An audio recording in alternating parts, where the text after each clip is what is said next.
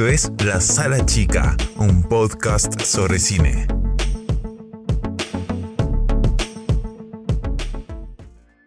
Yo soy Facundo Zurita Y yo, Mariano Velardes. y en el día de hoy vamos a hablar sobre el cine comercial versus, ese versus entre comillas, sobre el cine de autor. Qué tema, ¿no? ¿Qué, qué tema? Y un tema bastante actual, pero también pasado y futuro, me parece, ¿no? Me parece que sí. No sé, Facu, si querés este, contextualizar un poco el tema, así la gente De sepa una. más o menos hablando. Sí, de una, porque por ahí se desconoce mucho a qué se refiere cada tipo de cine y, y de dónde viene la categorización. Básicamente, para los que no saben, este, mm, existen como distintos modelos de producción a qué se refiere. Tipo, son las categorías del cine según cómo se los realiza. En este caso, bueno, estamos hablando del cine comercial, mal llamado en realidad es el cine industrial. Tenemos el cine de autor, cine independiente y el cine alternativo. Estos dos últimos, bueno, se puede discutir un poco este, mm, sus conceptos, digamos. Primero, este, para hablar un poco sobre el cine de autor, así básicamente es ¿Qué, eh, qué es el cine de autor? ¿Qué pregunta? ¿Qué- la gran pregunta.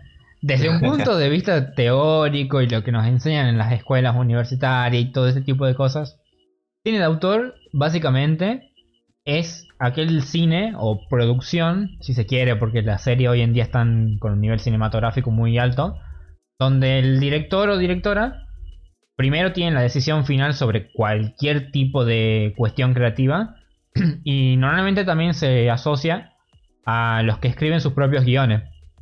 Este, pero sumado a esto, está el tema de los rasgos propios en un estilo propio, digamos. Que ahí hay una pequeña confusión siempre. Pero bueno, eso supongo que lo dejamos para, para después. Lo importante de esto, No profundizamos mucho. lo importante de esto es saber de dónde viene, digamos, porque se lo utiliza por utilizarse, pero ni siquiera se sabe a qué se refiere. Y mm, básicamente el término cine de autor, el concepto del cine de autor, viene de la política de autor, que es como esta teoría que planteaban los vanguard- vanguardistas de, mm, de la Nouvelle Vague, este, que para los que no saben es el movimiento francés que se da en los años 60, que incluye a Truffaut, Godard, Agnes Barda y demás. Este, y ellos planteaban básicamente esto que, decía antes, ¿no? De que, mm, para no ser redundante, de que el cine tiene que proponer una visión este, particular, es decir, una visión de una persona específica, haciendo referencia al director o directora. Básicamente, eso se podría entender como un cine de autor, pero desde el punto de vista del modelo de producción. Yo no sé qué entendés vos por, por básicamente, pero para mí ha sido una definición recontra completa. No sé si has hecho trampa, Facu, si has googleado o qué has estado haciendo, No, acá trampa no se hace. pero ha sido una definición recontra, recontra completa. ¿Te parece si pasamos al cine eh, comercial? Dale, esto es más cortito porque es Sí, mucho más. Sí, mucho más simple. Este. mm, El cine comercial en realidad se refieren, o al, al cine que en realidad todo el mundo se refiere cuando habla de cine comercial, es el cine industrial. Que básicamente, a lo que hace referencia a esta palabra, ¿no? De que está a cargo de grandes estudios, eh, donde los productores ejecutivos son los que tienen las decisiones finales. Pero esto es importante porque, por ejemplo, muchas veces se ven películas que pertenecen a una productora cualquiera, pero esa productora muchas veces no es eh, muy grande que digamos. El cine industrial se referencia a específicamente las grandes productoras. ¿A qué me refiero? Básicamente las que están en Hollywood, que son las majors, digamos. Warner Brothers, eh, Universal y todo este tipo de, de productoras. Digamos que eh, productoras en la que en algún momento vamos a estar nosotros, ¿no? Mm, lo, lo dejamos en suspenso. Che, este, no sé si te ha pasado, pero hay muchas confusiones respecto a esto, ¿no? Muchísimas, diría yo. Muchas confusiones. Porque normalmente eh, se dice que el cine de autor este, no es un cine comercial, no, no, no pertenece al cine industrial, digamos. pero en realidad, si lo pensamos, eh, sí pertenece a un cine comercial, porque hay gente de por medio, hay plata de por medio, eh, tiene como fin sí o sí que esto llegue a un público determinado, para eso tiene que llegar a una sala determinada y alguien tiene que pagar para ver esa película muy probablemente. Pero muchas veces se dice que el cine de autor no es eh, cine comercial, pero en realidad si te pones a ver es cine comercial. Ahí es donde entra esta importancia de diferenciar el cine industrial del cine comercial, ¿no? Porque bueno, el cine industrial ya lo acabo de explicar, pero la palabra comercial hace referencia a básicamente este proceso de comercialización de las, este, de las películas o de cualquier producción. O sea, creo que hay que ir un poco más allá de eso y ver este, más que nada las etapas de realización. ¿A qué me refiero para, para la gente que por ahí no, no sabe mucho de esto? Una película tiene varias etapas, o sea, la preproducción, el rodaje, la postproducción, pero muchas veces piensan que queda en, la postproducción. Pero después sigue todo lo que es la comercialización, comercialización como tal, ¿no? Que es donde entra la distribución y todo eso. Entonces, cine comercial en realidad es todo. Porque cualquier película, sea la que sea, pasa este proceso de comercialización, digamos. Exactamente. Siempre hay alguien eh, de por medio. Siempre hay plata de por medio. Y por ahí no solo eso, ¿no? Porque, o sea, sí, pero por ahí la gente que defiende el cine de autor te va a decir que no. Pero por ahí hagamos de cuenta que no existe ese puente, digamos, para llegar a alguien. Le demos la importancia a ese alguien, a ese espectador. Sí o sí, las películas están hechas para, para alguien, para un otro, digamos. Este, y para que llegue a esa persona tiene que haber un proceso comercial. Entonces el cine es comercial. Exactamente. Tienen sus diferencias obviamente ambos, pero eh, todo cine es comercial. Sí. Cine de, autor y otros tienen sus diferencias todos, excepto por ahí el cine alternativo, que eso es otra cosa. Un concepto muy amplio. Sí, así es. No sé si tenés algún ejemplo sobre cada uno como por ahí para dejarlo más en claro. Sí, ejemplos de directores. Directores, películas, producciones en general. Sí, eh, cine eh, de autor podemos hablar de el reconocidísimo Federico Fellini, director de la película La Dolce Vita, que dura como tres horas, más o menos. Cortita. Eh, un poquito cortita. Pedro Almodóvar, también lo conocemos. ¿Quién no ha visto La piel que habita? Uf. no sé si viste este, la última peli de él, la del año pasado, Dolor y Gloria. Va, del 2019. No, no la vi. Mm. Te recomiendo que la veas porque a cualquiera en realidad, si quieren saber lo que es el cine de autor, vean esa película. Prometo verlo. Prometo verlo. Y bueno, del cine comercial, eh, el primer ejemplo que se me viene es James eh, Cameron. Sinónimo de cine industrial, le pongamos, para diferenciarlo. Y sinónimo de Iron Man. También. O sea, es director, guionista, productor, editor, ingeniero, explorador este, marino, eh, filántropo.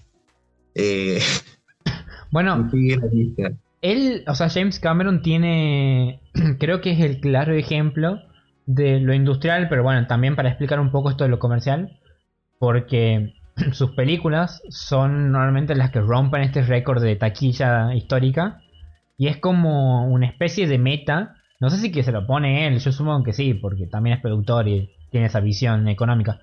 Pero es todo. sí. Este, pero no sé, me parece como un el ejemplo del cine industrial. Sí, sí, sí, sí, es el claro ejemplo. ¿Quién no ha visto Avatar? Sí. ¿Quién, no ha visto Avatar? Casi un año para verla. Que por cierto, eh, Avatar 2 sale el año que viene. Ah, este, sí. Y va, está confirmado Avatar, Avatar 3 sale en el 2025. Y creo que Avatar 4 también. Y también la 5. ya están confirmadas. Sí, Y bueno, eh, Terminator también, ¿quién, ¿quién no ha visto alguna de Terminator? Claro. Y la propia Titanic, que no, También, no, no, no tiene como eh, una, no sé cómo decirlo, o sea, porque normalmente el cine industrial se lo asocia a la ciencia ficción, eh, fantasía, y Titanic es una película romántica, pero lo mismo, Sí. es cine industrial. Sí, recontra industrial. Después, bueno, Christopher Nolan. ¿Quién no ha Christopher Nolan, eso me, me parece importante detenerse un poco ahí, porque es para mí el claro ejemplo de un director que tiene su propio estilo, que es lo que dicen que es la esencia del cine de autor, porque tiene su propio estilo, Sí, pero sí, él trabaja con Warner, digamos, o sea, creo que no hay un estudio más grande que ese. exactamente. Ahí está el gran Tal ejemplo de que una contradicción. Claro, pero ahí también está el, el gran ejemplo este de que no por tener un estilo propio, que en realidad cualquier director o directora debería tenerlo, eh, ya significa que haga cine de autor. Exactamente. Che, Facu, ¿y vos qué opinas eh, sobre, hablando del Uf. cine de autor y del cine comercial? Qué pregunta. Bueno, o sea, para mí, esto es una apreciación personal, ¿no? Yo creo de que mm, de por sí el hecho de categorizar al cine me parece que está mal, más que nada porque creo que ha quedado comprobado con el paso de los años y sobre todo el cambio de siglo, la mutación que hay en estas categorizaciones. Primero en los géneros, que ya los géneros de hoy en día no son los mismos que de antes, por más que entre comillas hablemos de lo mismo. Y creo que con los modelos de producción pasa lo mismo, porque más que nada con el cine de autor y el cine independiente, por ejemplo.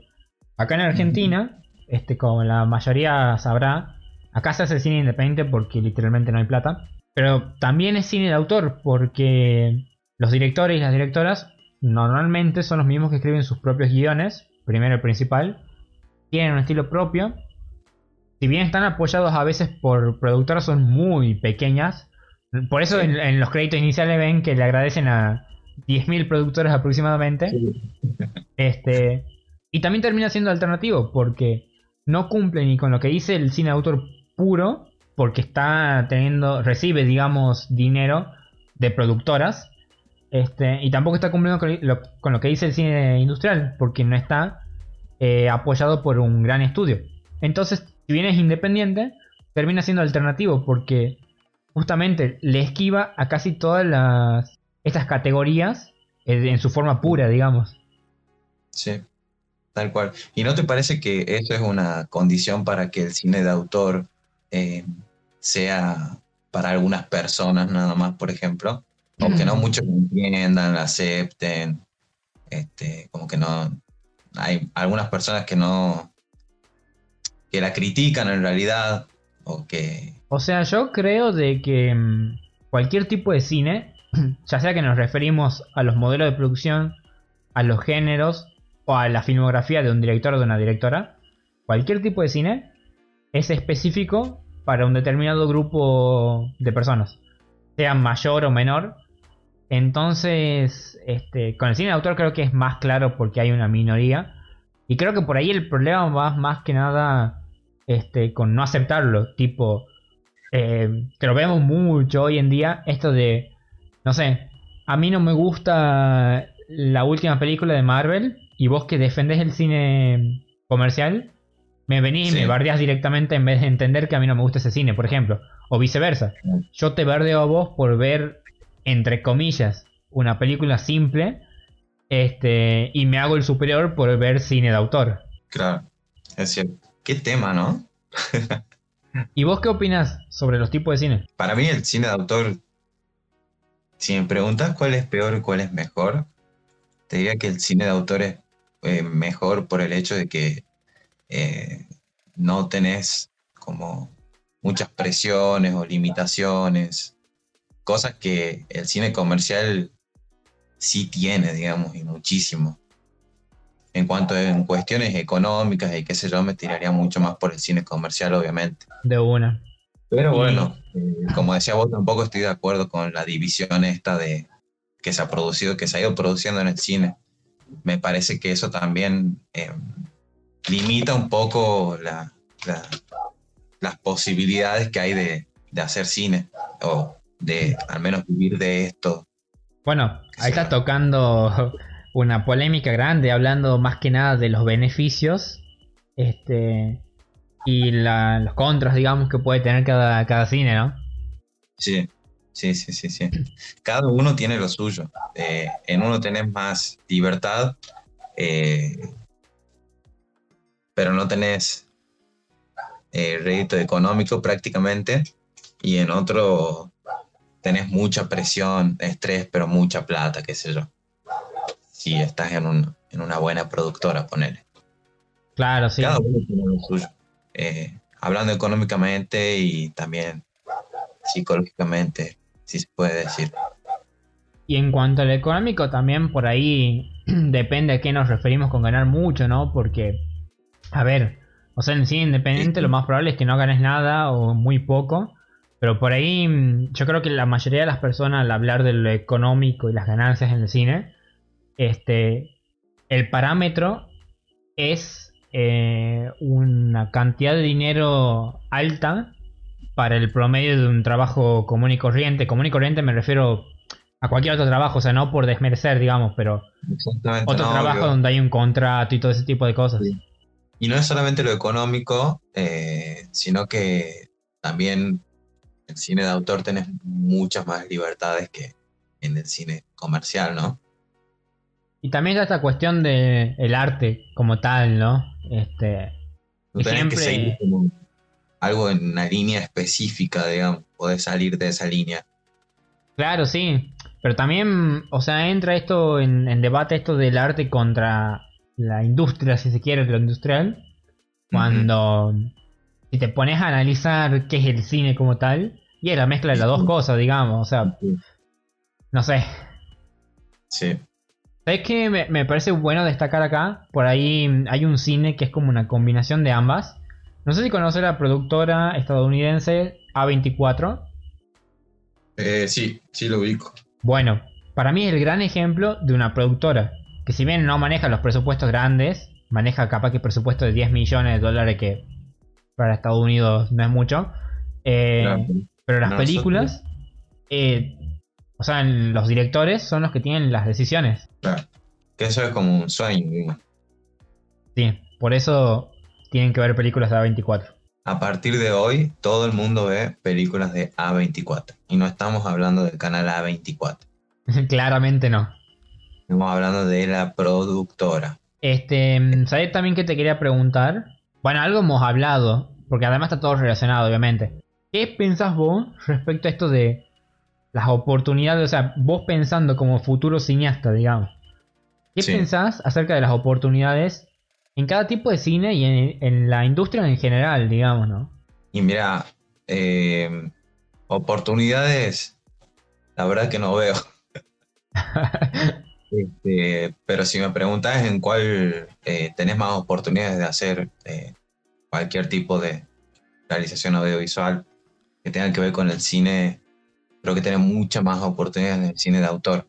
Pero como te decía recién, no solamente tenés que ver las oportunidades y esas cosas, tenés que ver qué te conviene, digamos.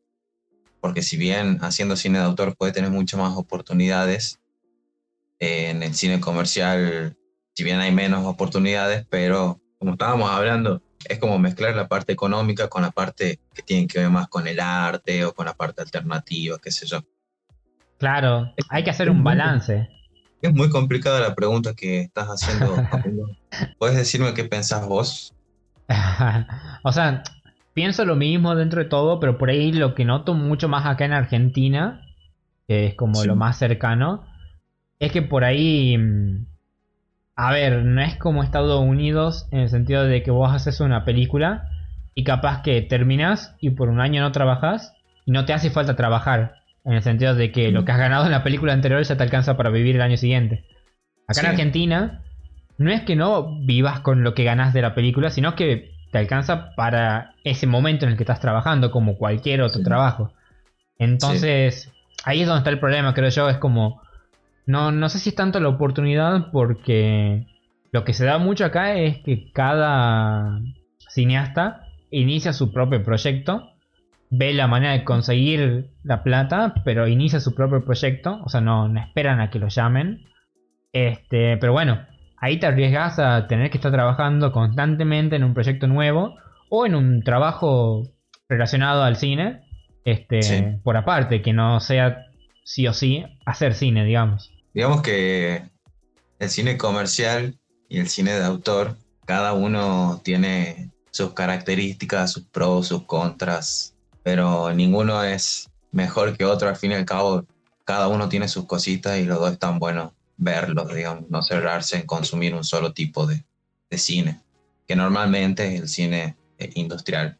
Y tomar el cine como una sola cosa, tipo dejar de Exacto. lado estas categorías, o sea, dejarla para la gente que estudia y quiere entenderlo, nada más.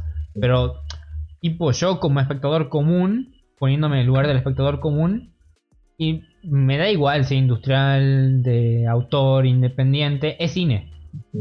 Sí, tal cual, tal cual. Y para la gente que por ahí no, no, no ve eh, cine de autor, digamos que tiene su, sus esencias, ¿no? Del Sí. autor.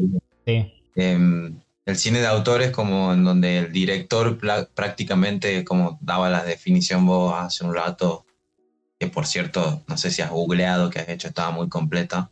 Eh, es el estudio. es como algo reconocible, eh, tiene sus rasgos así como que vos decís esto es cine de autor, porque es en donde el director prácticamente, em, ¿cómo te puedo decir? Plasma toda su visión en el proyecto que está haciendo, digamos, lo que está grabando, lo- como lo quieras llamar. Y también, esto de sí es como una opinión súper personal, ¿no? Este.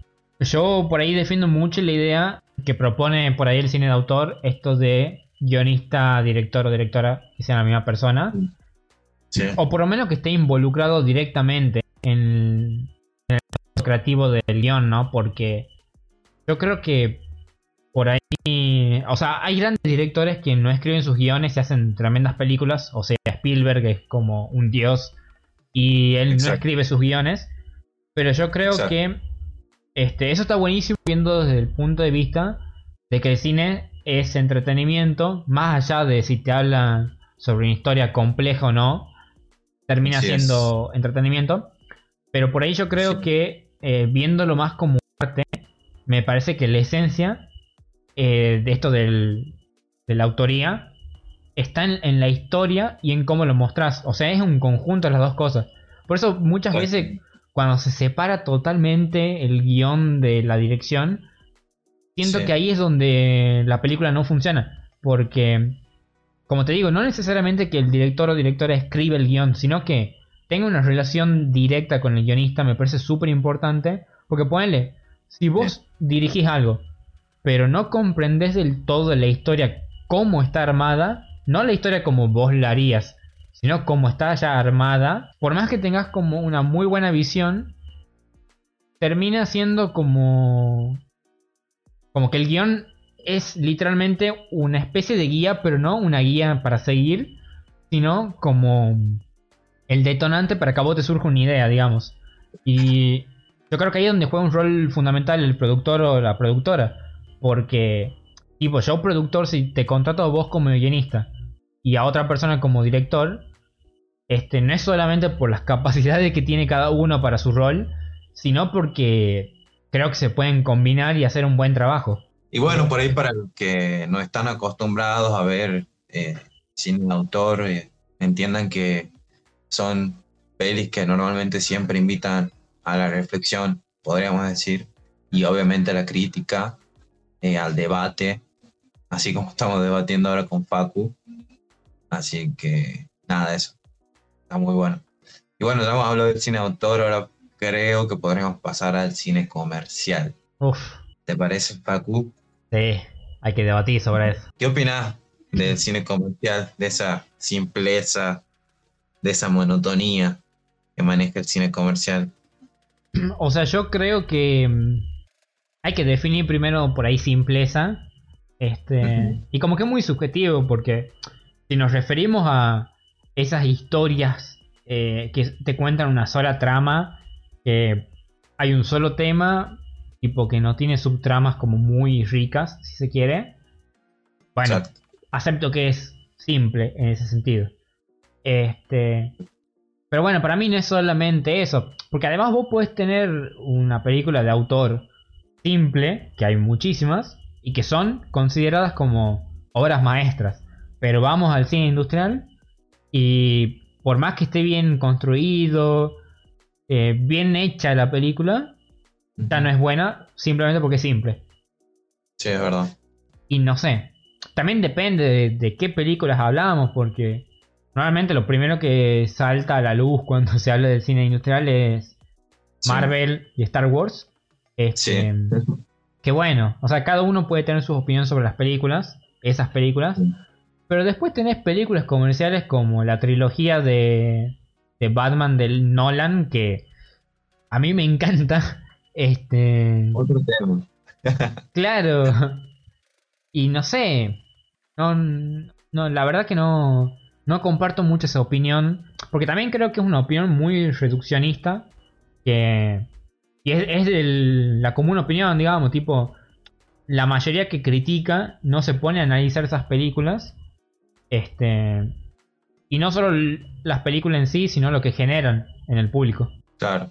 Eh, está claro también que cuando hablamos de, simpleza no es por desmerecer el trabajo de nadie, ni mucho menos. Eh, está claro que todas las películas, lo que sea, todo tiene un laburo tremendo por detrás, sino que hablamos de simpleza en otro sentido, como decís vos, es algo eh, tal vez subjetivo, este, pero hablamos de tener que seguir como una línea, ¿no? Tener que seguir ese orden así, ir por ese camino. Sí. Y como te decía, bueno, eh, son cosas que, que manejan los monopolios normalmente. Hay muchos ejemplos de monopolio, ¿no? No sé si querés dar algunos, Papu. Claramente, ya quería decirlo, Disney. Disney. Sí, tenemos Disney, algo más cercano por ahí. Las ponele, de acá de Argentina, Telefe. Sí, tenemos Telefe. Es como gran monopolio. Pero por ahí, mm, bueno, el tema de los monopolios es como... Creo que eso, por un lado, es lo que hace quedar mal al cine industrial. Este... Que yo entiendo, o sea, yo también como que estoy muy en contra, ponerle de los monopolios. monopolios nivel Disney que compra absolutamente todo. Y no solamente También. eso, porque está bien, tienen la plata, que hagan lo que quieran. Pero por ahí, mm, este, la, la supremacía que tienen. A ver, para ir a un ejemplo que capaz que no es el mejor, pero por ejemplo, en las premiaciones de los Oscars, que todos sabemos que los Oscars, eh, no sé, es pura imagen nada más, pero bueno. Sí. Este, casi siempre ganan películas de Pixar o de Disney Animation en la categoría de película animada. Y eso es porque hay una idea de que Disney es lo mejor solamente por esto de mm, la imagen del monopolio, digamos. No, no es por otra cosa. Más allá de la calidad, o sea, eh, nadie puede negar la calidad de animación que tienen esas películas, o sea, es, es tremendo. Pero voy a que lo- los que votan no votan porque la película es linda, este, sino porque la, la- la imagen del monopolio de Disney ya genera Sí. algo. Y bueno, ahí creo que es donde está el, el problema de los monopolios. No, obviamente, es como muy superficial referirse a este ejemplo, pero yendo a, a que no, no dejan espacios, este, o sea, en, en el cine uno quiere ir a ver una película que ni siquiera es de autor, pero puede ser de una productora mucho más chica, y tenés una sala en el horario de trasnoche y no la puedes ver, digamos, y después todos los otros horarios eh, lo tiene un monopolio. Lamentablemente. Sí, pero bueno, hay que aceptarlo como una realidad también. Y sí. Y bueno, vos, vos que estás en contra de este monopolio, eh, no sé si en contra, pero tampoco estás muy de acuerdo con, con Disney, con lo que está haciendo. ¿Tenés Disney Plus, Facu? Eh, no. este. mm, ¿Viste? Lo, lo tenía porque me pasaron una cuenta, Mm. pero yo no, no lo pagaría, digamos. Ah, bueno. Igual, No es sé. que también es. Depende, o sea. Porque. Yo creo que el tema de apoyar o no un monopolio va por otro lado. Por ejemplo, yo no me voy a privar de ver una película de Pixar por estar en contra del monopolio que es Disney. Porque, a ver, la película le hace un equipo creativo. eh, más allá del estudio que está detrás. Y no me parece no valorar el arte de alguien solamente por estar en contra de, de una ideología, capaz. Yo creo que por ahí una manera de mantenerse en su propia idea sin necesidad de contradecirse y sin apoyar al monopolio en este caso es no sé. A ver, o sea, la, la piratería está muy mal, obviamente. Pero bueno, creo que en un país como Argentina y en cualquier otro país de Latinoamérica está más que justificada la piratería.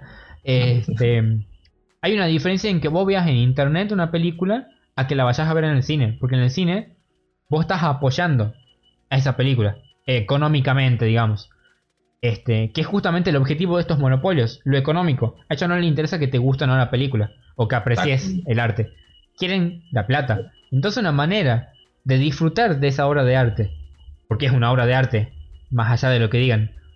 Sin necesidad de apoyar al monopolio. Es eso. No ir al cine a verla. Pero verla por otro lado. Así es. Pero bueno, cada quien obviamente puede ver como quiera, ¿no? Obvio, sí. Todo es subjetivo. Y esto también es como decir el cine eh, comercial, el cine de autor. En realidad hay que consumir cualquier tipo de cine, digamos, si es local mucho mejor. Pero cualquier tipo de cine, cada Está uno tiene sus cada uno tiene sus contras, pero igual. eso hay que, hay que verlo antes de, de prejuzgarlo. Te digo que esta postura la vamos, la vamos a mantener en el podcast porque estoy seguro que acá vamos a recomendar muchas películas que no conocen. Exactamente. Y películas muy buenas. Sí, así que estén atentos y atentas para los próximos episodios. Bueno, no sé qué te parece ir cerrando, me parece que fue un debate bastante bueno. Y extenso. sí, y que se puede extender mucho más, obviamente, ¿no? Da para hablar Sí, muchísimo. sí. Pero bueno, también para cerrar, todo tiene que terminar en algún momento. Me parece que estaría bueno por ahí. Bueno, vos ya dijiste tu opinión en esto de ver cualquier tipo de cine. Creo que lo que los dos eh, defendemos como idea es esto: de, de ver. Y no solo de ver, sino de no, no ser prejuicioso con, con otro tipo de cine que yo normalmente no consumo, ¿no? Así que bueno, eh, no sé si querés decir tus redes sociales para, Eh, para que te sigan. bueno, dale. Mi Instagram es Mariano Velardes. Bueno, y mi Instagram es facu-zurita. Este, sería bueno que, que nos sigan porque también subimos a veces cosas sobre cine, o vamos a subir en algún momento. Y también la- las producciones que vamos haciendo, ¿no? Así es. Que están muy buenas. sí, muy, muy buenas. Aguante el cine tucumano. No se olviden, Facu-bajo el capo, ¿era? Facu-zurita. ¿Y vos? Mariano Velardes.